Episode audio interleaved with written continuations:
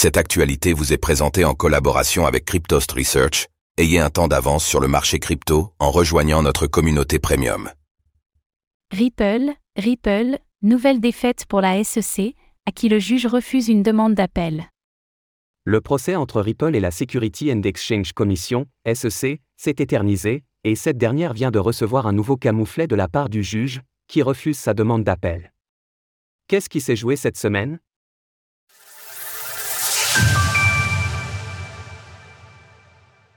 La juge refuse l'appel de SEC au cours du procès Ripple. En juillet dernier, Ripple gagnait une bataille majeure dans son procès contre la SEC. Le gendarme financier américain avait cependant essayé de répliquer, en saisissant la cour d'appel. Selon lui, la complexité du dossier, et son ampleur, justifiaient un réexamen des circonstances et preuves apportées. Mais la SEC vient de faire face à un nouveau camouflet. La juge fédérale chargée de l'affaire, Annalisa Torres, a affirmé hier que ce réexamen n'était pas nécessaire et que la SEC n'avait pu justifier sa demande. Par ailleurs, le document note que la SEC s'est montrée peu cohérente en termes de catégorisation des ventes de Ripple de Ripple, la Cour note par ailleurs que la SEC a présenté des arguments changeants et mouvants, en ce qui concerne la théorie légale entourant la distribution de Ripple. Un procès qui continuera en 2024.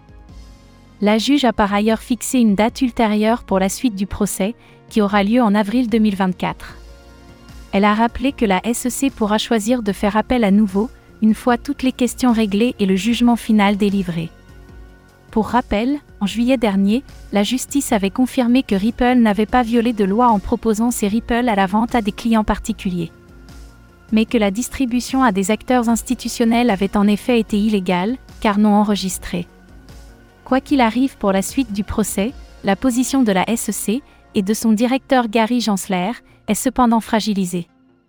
Au-delà des tribunaux, les critiques se font de plus en plus fortes à l'encontre du gendarme financier américain, accusé de volontairement fragiliser le secteur par un manque de clarté dans les règles qui s'appliquent aux crypto-monnaies. Il y a quelques jours, le Congrès américain avertissait ainsi Gary Gensler, jugeant que ces actions auraient des conséquences durables sur la réputation de la SEC. L'institution semble en effet avoir échoué dans sa guerre éclair contre le secteur des crypto-monnaies, même si le cadre réglementaire est encore flou aux États-Unis. Source Documents légaux via Courlistenay. Image Christopher Michel via Wikimedia Commons, CCBY 2.0.